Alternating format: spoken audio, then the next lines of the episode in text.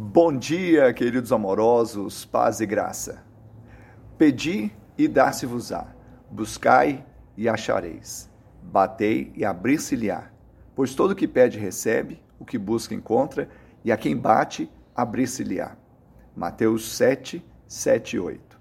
Jesus aqui, quase no final do Sermão do Monte, ele incita, estimula, ele instiga a oração. Exatamente porque nós mesmo tendo todos os recursos naturais, mesmo tendo a sabedoria do homem, nós precisamos de algo que transcende, algo que vem do céu. E também para rompermos a barreira do medo, sabermos que temos um Pai. Se somos filhos, temos direito a uma herança. Jesus, como filho, ele quer glorificar o Pai atendendo os nossos, as nossas orações. O suíço Karl Barth, ele certa vez disse que a coragem é o medo entregue em oração que você possa desfrutar do tempo de oração, conversar com o Pai e saber que Ele é bom, é um Pai amoroso e que concede aquilo que nós necessitamos. Que Ele te abençoe, te dê um dia de bênção e vitória, em nome de Jesus.